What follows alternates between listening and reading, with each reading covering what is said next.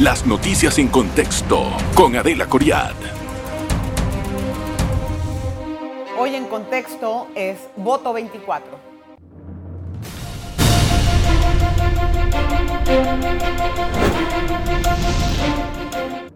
Le tengo un invitado de lujo, una persona que explica y asesora cómo comunicar, cómo proyectarse, qué tipo de mensajes son los que llegan directamente al electorado, un consultor internacional que habla acerca y que asesora a candidatos políticos de cualquier tipo de cargo que van a utilizar para llegar a la presidencia u otros cargos menores. Y en este sentido hay cosas importantísimas que deben de tomar en cuenta estas personas. El conocimiento, la habilidad y la actitud son tres valores importantísimos que deben de tomar como propios los candidatos para poder enviar un mensaje directo, concreto y que tenga una función importante. En este, a nivel internacional, por ejemplo, hay candidatos o ya hay presidentes que saben hacer esto y que han tenido, por ejemplo, una muestra de lo que puede ser el éxito en gobernar. Era el caso de Nayib Bukele que lo veían ahí. Sin más preámbulo, le voy a presentar a nuestro invitado de hoy, Jorge Santiago Barnés. Gracias, don Jorge. Es presidente de la institución educativa de estudios políticos y humanismo. Bienvenido, con sede en Madrid.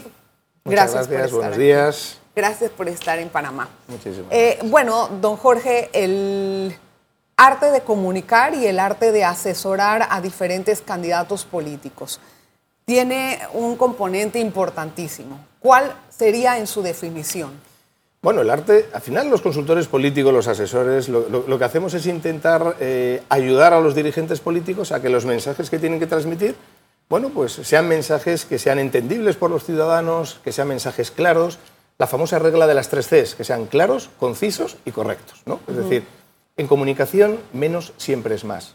O sea, no porque hablemos mucho nos van a entender mejor, no porque seamos más complejos los ciudadanos van a comprender mejor lo que les queremos decir, sino que tratamos de orientarles y de ayudarles para que lo que tengan que decir sea muy claro, sea muy directo y sobre todo sea esperado por parte de los ciudadanos. O sea, ¿qué tanto de los consejos del candidato que usted asesora le hacen caso y qué tanto lo desechan? Qué pregunta más difícil muchas veces no nos hacen caso en nada. Pero le pagan por eso. bueno, eso es, lo, que nos mantiene, ¿no? Eso es lo que nos mantiene. No, no, es broma. Eh, sí, pero fíjate, ya no es cuestión de que hagan caso o no hagan caso, es cuestión de que, de que te consideren como una persona que estás ahí al lado suyo para poder ayudarles, ¿no? Entonces, eh, eso es lo importante. Ellos, ellos saben cuál es su trabajo, ellos son los políticos, ellos saben lo que tienen que decir, qué es el mensaje, conocen mejor el contexto que nosotros, que venimos muchas veces desde fuera, desde un ámbito internacional, y lo que les damos son herramientas, lo que les damos son habilidades que pueden emplear para mejorar su imagen, su posición, su estrategia. O sea, es ya no tanto que te hagan caso, que muchas veces no nos hacen caso, sino el, que sientan eh, tener ahí un, guardaespaldas comunicativo, un guardaespaldas eh, de imagen que, al que pueden recurrir en cualquier momento. ¿no? O sea, me puede decir misa, ¿no? Sí. Pero no le creo. Ah, mira. ¿Qué hago? No, no a usted, ah. al candidato. Ah, al perdón, perdón. Digo, bueno. Qué pena. O sea, es, ¿cómo hace para que un candidato le crean? ¿Cómo genera credibilidad en un candidato? Es cuestión de confianza. Al final es, es una cuestión de confianza. Es eh, cuando, cuando tú vas ahí, Siempre en la primera reunión eh, me gusta hablar con el candidato o la candidata, ¿no? Eh, pero para solas, ¿no? como estamos ahora tú y yo aquí, y, charlamos o nos damos un paseo ¿no? Eh, por, un parque, y los equipos siempre, bueno, te organizo una cena con el equipo. no, no, no, quiero hablar con él o con ella y quiero entenderle, quiero comprender, o sea, por qué se quiere presentar, si es la primera vez, y explicarle un poco qué es todo esto, eh, si quiere ir a la reelección. O sea, quiero intentar entender la mejor manera para que vea la confianza. Yo siempre les digo, mira, yo no estoy aquí para decirle lo bien que lo hace, lo guapo que es. No, no, es al revés. O sea, yo voy a decirle todas esas cosas que habitualmente la gente de su equipo pues, no se lo va a decir. ¿no? O sea, ese, es mi trabajo, para intentar mejorar, para intentar crecer. ¿no? Hay veces que, no se lo toman bien porque se enfadan, pero, pero, pero, pero es, es, el trabajo. ¿no? Eh, al final trato, eh, no, son amigos, son, son, son, personas a las cuales, pero, pero eh, es cuestión de confianza. Ellos si tienen confianza, y yo siempre les digo lo mismo, o sea, aquí tienes una persona que cuando salgo por la puerta, eh, no he estado en esta puerta dentro, ¿no? Pues sí. Entonces, eh, al final, no es lo bueno que tú hables, o sea, yo no tengo, sí tengo LinkedIn porque me obliga el equipo a tenerlo, ¿no? Y no te- pero yo no soy de esas personas que subo mis reuniones ni me hago selfies, no, no, o sea, no es cuestión, No, el consultor no es cuestión de que hable bien de sí mismo, es cuestión de que hablen bien de ti. ¿no? Es discreto, claro, obviamente. O sea, y además es un trabajo muy discreto, ¿no? En donde tienes que mantener cierta confidencialidad, ¿no? Y, y, bueno, eh, es, es ayudar a personas, ¿no? En el, en el panorama actual de Panamá, usted Sí. sabe que estamos en plenas elecciones, Sí, lo sabe bien porque está dictando algunos cursos que me he enterado. Pero tenemos un- un- un- un- una oferta muy particular. Sí. Tenemos dos expresidentes Correcto. que quieren volver a ser presidentes. Sí. Tenemos ya un ministro, o sea, una persona que fue ministro. Eh, tenemos, no, varios que fueron ministros que están corriendo, uno por, un- por un partido, los otros otros por la libre. O sea, es gente que la mayoría tiene experiencia política, excepto Sí. una persona, más o menos.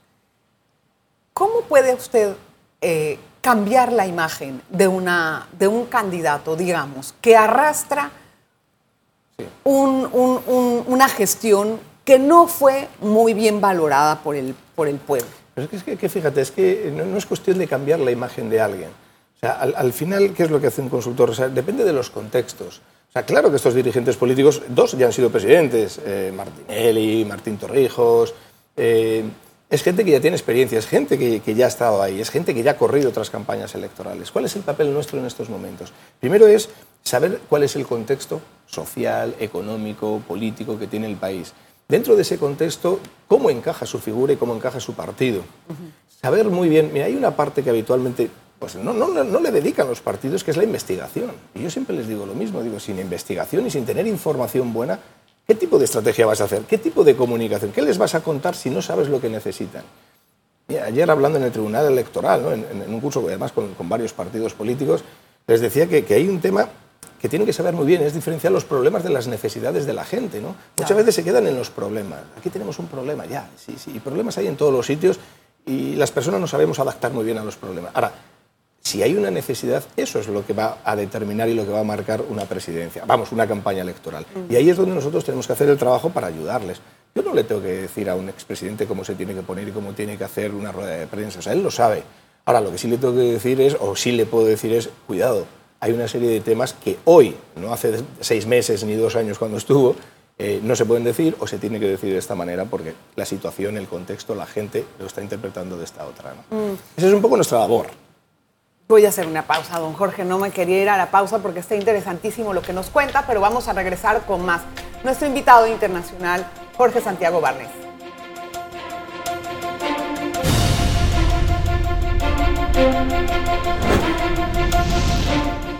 Hoy conversamos con nuestro invitado, don Jorge Santiago Barnes. Él es español, un asesor de imagen y de consultoría política. Bueno, eh, don Jorge, hay otros, hay otros factores que me gustaría entender con esto. Si ya tenemos una persona que ha estado en el gobierno, que ha trabajado y que ha eh, revisado los problemas fuertes de, del país, pero no logró resolverlos. Y eso pasa mucho tal vez con ministros y con gente que termina una gestión y ahora se deciden presentar nuevamente. Y siente el electorado que si no lo resolvió en la primera vuelta, ahora quieren volver a resolverlo. ¿Usted cómo asesoraría a una persona en esa condición? Bueno, eh, pues ya tiene mucho recorrido caminado, ¿no? Es una persona que ya está en la presidencia, es una persona que ya sabe lo que es la política, lo que es gestionar. Vamos a ver, eh, los ciudadanos, la campaña electoral es puro enamoramiento, o sea, es poesía, ¿no? Luego ya cuando llegan al gobierno ya es prosa, ¿no? Pero ahora es pura poesía. Eh, Hay veces que los ciudadanos eh, somos como las personas, hay veces que la sociedad eh, necesita un cambio, hay veces que la sociedad busca experiencia, hay veces que los ciudadanos buscamos gestión. Y esos expresidentes que en su momento gestionaron y que, bueno, por, la- por las circunstancias del contexto a lo mejor no pudieron tener pues ese índice de valoración tan positiva como pudieran, a lo mejor los ciudadanos consideran que ahora sí les necesitan. Sí necesitamos de nuevo alguien que haya estado ahí arriba, que sepa cómo gestionar esto y que sepa cómo resolver los problemas. O sea, creo que eh, depende un poco del contexto. O sea, el éxito o no de un expresidente en una campaña electoral que quiere ir a la reelección va a depender de cuál es el sentir de los ciudadanos. ¿Qué quieren los ciudadanos hoy en día en Panamá, en estas elecciones del próximo día 5 de mayo? ¿Quieren una cara nueva? ¿Quieren aire fresco? ¿Quieren oxígeno de los Alpes, como decimos en Europa? Pues votarán a alguien que, que no tenga esa mochila. Ahora, si quieren, porque hay un problema, porque la situación está un poquito oscura o gris, necesitan gestión, eh, se, van, a decantar por esas personas que ya han tenido cargos. ¿Usted ha tenido oportunidad de observar a los candidatos de Panamá? Sí, claro. ¿Y qué le parece? Pues me parece que es muy interesante las elecciones aquí en Panamá. Tenemos un elenco de candidatos muy grande ¿no? para un país que no es tan grande. ¿no? Con lo cual la competencia, la competencia es, es sana Va a estar interesante y, yo creo que es, que es una contienda que, que, está muy abierta. Es una contienda en donde bueno, hay un candidato que sí está un poquito por, por encima, ¿verdad? En las, en, las, en las, encuestas va a depender un poquito de, de la situación, cómo se resuelva. Eh, pero, en fin, el resto de los candidatos están todos en, el punto de, partida. La diferencia, la diferencia no es muy grande. Cualquiera de ellos puede... Miren, eh, al, al, final es los ciudadanos en las últimas semanas... Eh, como vean a alguien que es la solución, por lo que sea, porque es joven, porque es mujer, porque está muy experimentado y fue presidente en su momento, por, y, y, encaje en lo que la sociedad quiere, eh, ese será el que gane las elecciones. ¿Sin importar el trayecto de antes? Muchas veces no miramos la trayectoria. Muchas veces no miramos la trayectoria. Hemos visto al señor Donald Trump que en su momento hizo una campaña muy diferente sí. a las que, y ganó porque supo interpretar muy bien lo que la sociedad norteamericana quería en su momento, te estoy hablando hace muchos años, sí. ¿no? eh, que era América primero, ¿no? es decir, dejemos sí. de tal, América First, y, y ese América First eh, pues caló en esa América profunda y fue presidente. No terminó muy bien, ¿no? No terminó muy bien, solo estuvo un periodo y, y, ahora se va a volver a presentar y según las encuestas posiblemente... Y, y en las encuestas internas de los republicanos. Y saca 50 puntos al segundo. Por eso. va sea, volando. Va volando y y yo le veo con muchas posibilidades de volver. Y, y, es la pregunta, Adelita, que tú me decías hace un momento. Esa persona no salió bien, no resolvió los problemas sí. y va a volver a ganar. No nada más eso. Explíqueme eh, el, el, electorado. Ya habló acerca sí. de las necesidades, etcétera, y está muy claro eso. O, acá tenemos el caso de un expresidente, Martinelli, que sí. está condenado en dos instancias y estamos esperando, o estaba esperando a que salga un último recurso, ¿no? Este candidato que está condenado aún tiene una gran simpatía con un porcentaje importante del electorado. ¿Por qué? Habría que preguntárselo al electorado. Habría que preguntárselo al electorado. ¿Cómo lo asesoraría es, es, es muy, es, eh, vamos a ver si el electorado, eh, no, no, no, un sector importante, un sector muy importante diría yo. Sí. O sea, está bastante por encima del resto de los candidatos. O sea, sin, sin, sin haber metido las manos dentro de, de la cazuela, como yo digo, pero desde fuera sí, eh, se, ve se, se, ve muy por encima del resto de los, de los candidatos. Es una pregunta muy interesante y eso lo que te define es cómo el electorado, qué es lo que mide, qué es lo que valora. O sea, el señor Martinelli pues, pues, pues tiene sus acusaciones que habrá que ver, ¿no? Si, uh -huh. si, si, son ciertas o no, vamos a ver cómo termina todo, todo esto, pero hay gente que sigue confiando en él. ¿Por qué? Bueno, eh, pues eso es lo que habría que medir. O sea, a lo mejor lo consideran como esa persona que sí, tuvo algunos problemas, pero valoro más lo que nos defendió, valoro más lo que hizo por este país, valoro más como en aquel momento me encontraba yo, personalmente, mi familia, mucho mejor que ahora, valoro más como Panamá era valorada internacionalmente. Que sí, que tenía sus cosas, pero eh, poniendo en la balanza ambas, eh, me quedo con, con, la otra parte. Esa es la interpretación que nos hacemos todos, ¿no? Cómo es posible que alguien pueda seguir teniendo ese apoyo. Porque los ciudadanos valoramos. En España, eh, hubo una corporación hace bastantes años en Valencia, hubo un acto de corrupción muy grande en donde se metió en la cárcel a todos y, y seguían ganando por mayoría absoluta ese partido. ¿Cómo es posible? Pues porque la alternativa que tienen esos ciudadanos no la consideran mejor que esa. O sea, luego se entra a un debate de valores, de saber sí. si es la honestidad más amplia que el bolsillo o la economía personal. Claro. Y ahí hay, una, hay un juego difícil tal vez de, de, adivinar por parte de los candidatos cuál será la última decisión del electorado. Pero usted lo aclara muy bien, son las necesidades del ciudadano. Quiere decir que si yo en este momento no me encuentro bien económicamente, voy a votar por el que me dé más confianza de que va a mejorar la economía del país. Pero sin duda, pero sin duda. Mira, te pongo un ejemplo muy clarito. En España hubo un partido político, Ciudadanos, que ahora ya no sí. está, Albert Rivera, eh, que hizo una, una, con una sola medida, con un solo mensaje, obtuvo 57 escaños. Y es los autónomos, los independientes de aquí, esas personas que trabajan por cuenta propia. Él dijo, ahora mismo pagan unos impuestos muy grandes y dijo, ustedes no van a pagar si no trabajan. Pues claro, tú eres de derechas o eres de izquierdas, tú eres de un partido o de otro, pero soy autónomo. ¿A quién me votará este señor? a mí se me va la ideología por, donde, por cualquier lado. O sea, entonces, yo sigo siendo de izquierdas, o sigo siendo del Partido Socialista, o sigo siendo del Partido Popular, pero voy a votar a este señor porque me ahorro 7.000 euros al año, porque me ahorro... O sea, que al final queda el individualismo prevaleciendo sobre todo, sobre la colectividad tal vez, o sobre, el, sobre la vista que puede tener del futuro del país. Claro, yo siempre digo que cuando metes la mano en el bolsillo de la gente... Cambia todo. puedes dejar la mano dentro, ¿eh? O sea, es muy difícil. Entonces... Es, complicado. Los ciudadanos, la sociedad, nos movemos. Hay una persuasión racional y emocional. Sí. Y ambas, funcionan. O sea, hay veces que tú haces una promesa, te prometo, y funciona. Y hay otras veces que te sacan a pedradas y tienes que hacer una propuesta. a veces funciona lo racional y otras veces lo emocional. Barack Obama ganó diciendo yes we can. Sí. Y no dijo nada más. Sí, es verdad. Era joven, era el contexto, era el momento. Y era, y era el primer ciudadano que iba a hacer historia eh, claro. en, en toda la la situación en el contexto de Estados Unidos como estaba. Vamos a hacer una pausa, don Jorge. Al regresar vamos a hablar del ámbito internacional. Analizaremos la situación en este momento de Nayib Bukele, eh, también del caso de Ecuador y lo que se puede hacer ahí. Una pausa.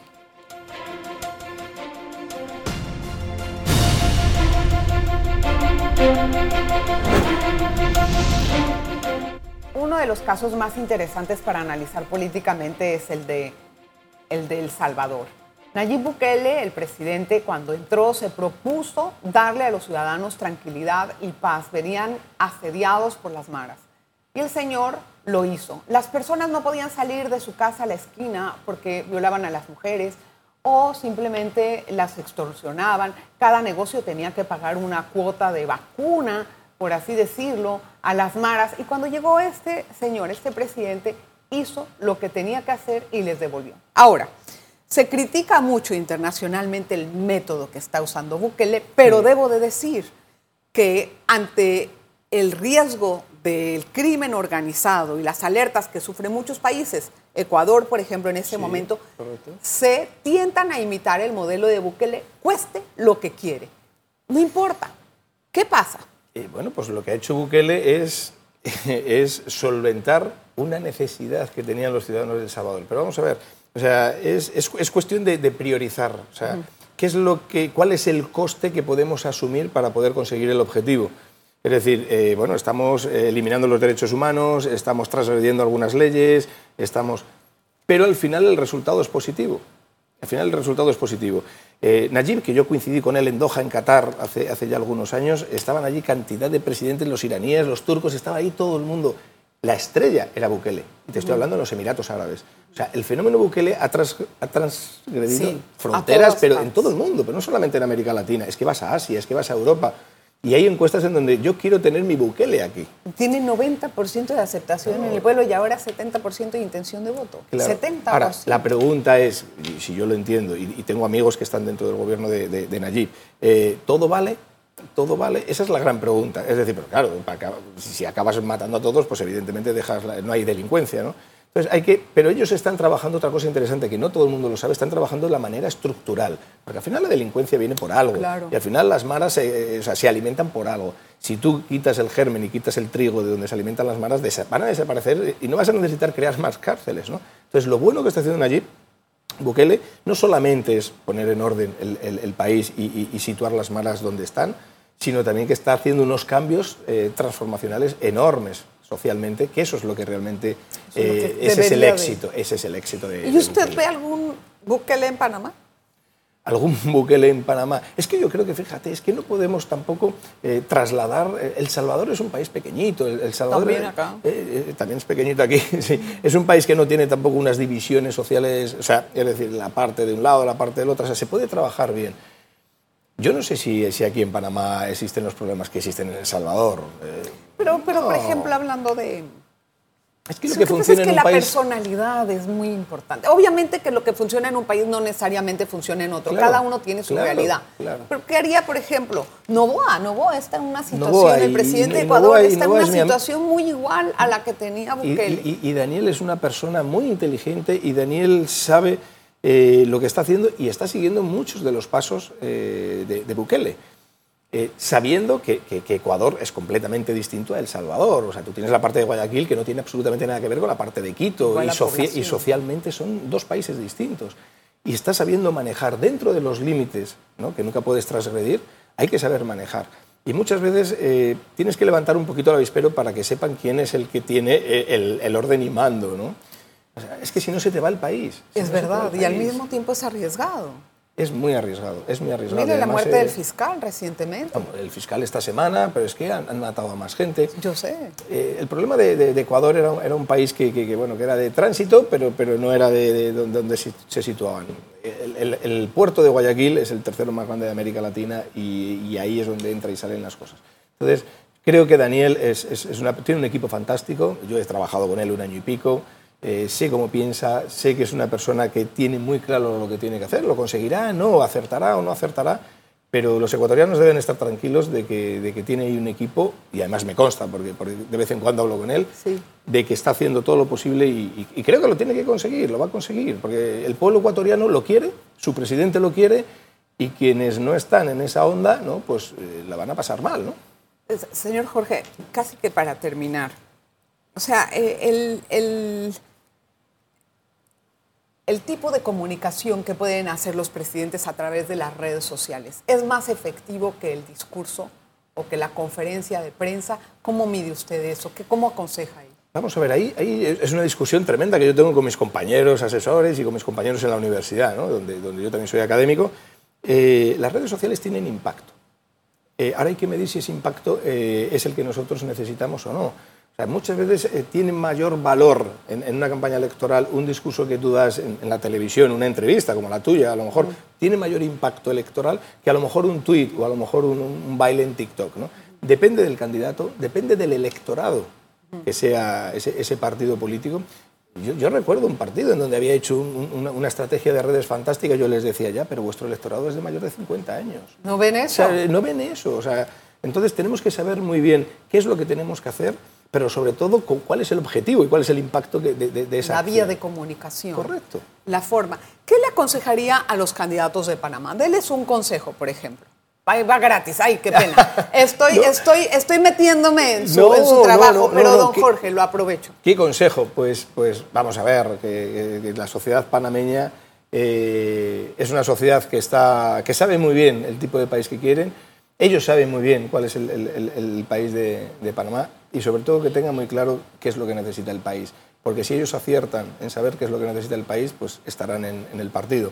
Ahora, si tú quieres imponer una cosa que los ciudadanos en estos momentos no quieren, no necesitan y no esperan, o sea, es cuestión de expectativas. ¿Qué es lo que quieres? Igual que cuando haces una conferencia. O sea, yo puedo prepararme un discurso muy bonito, pero si no es lo que espera la gente de ese discurso, nunca va, va, nunca va sí, Nada más para cerrar, la ideología, ¿qué tanto importa en todo esto? La ideología ha desaparecido hace muchísimos años de la izquierda y la derecha y las formas de, de gobernar. Pero, pero es que eso ahora mismo tienes partidos de izquierda con unas políticas liberales Totalmente. económicas tremendas y políticas conservadores sí, sí. con, unas, con, unos ejercicios sociales. ¿Por qué se usa eso? Es, por, porque hay que adaptarse, porque no nos podemos quedar tampoco con valores de ideología, de, de, es decir, la sociedad avanza, los cambios... Entonces, tú tienes un partido que, vale, yo puedo tener una protección social, soy un partido de izquierda, soy un partido conservador, sí. de un lado o del otro, pero ¿por qué no puedo tener una política económica? Pero no siempre responde a la ideología de la política. Es que sí, es que no podemos cerrarnos. ¡Pam! No, no si, está si bien. No, si nos encerramos... Eh... Es, es, para entender un poquito el, pues no, Nadie continente. entiende, ni usted, ni yo, ni los candidatos, ni los ciudadanos, aquí nadie entiende nada, intentamos poner orden. Jorgito, qué gusto tenerlo en el programa, bienvenido placer. a Panamá, que placer. lo disfrute muchísimo. Claro que sí. Y esperamos nuevamente una un nuevo encuentro. Dios le oiga. Gracias, don Jorge. Gracias, gracias, a usted. Espero que haya sido de utilidad. Consejo gratis para los candidatos políticos. Bueno, nos vemos la próxima.